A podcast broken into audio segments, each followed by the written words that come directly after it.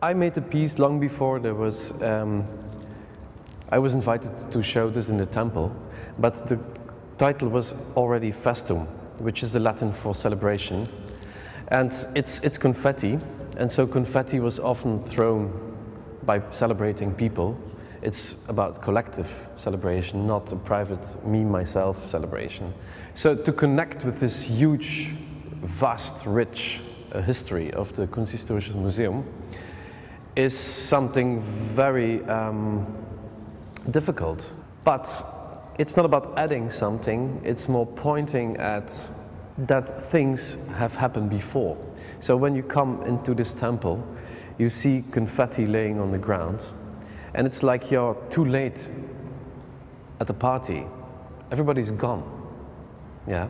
So you look back, you look to history, and you see a lot of things have happened. You see traces of, of people's foot by walking through it. It cannot be um, made by myself. It has to happen. So it's also characteristic for my work in general that it's at least two-sided. When no crying without laughing, no laughing without crying. And one feeling is making the other more intense. It's all about polarity. And normally confetti is vanishing, but um, the paper is just blo being blown away with the wind or it's just rotting when it gets wet. This is forever. It's bronze, so if you would um, scatter it around in the garden, you would find after 2,000 years those very confettis back. Maybe a bit greenish, but still there. Although we have been, you know, we died long ago.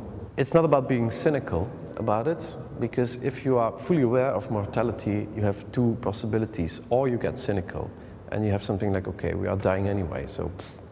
Or you are doing something with your short time and you try to make a little difference. In my case, it's, it's art, but it could be anything. So basically, I don't mind people calling my work conceptual.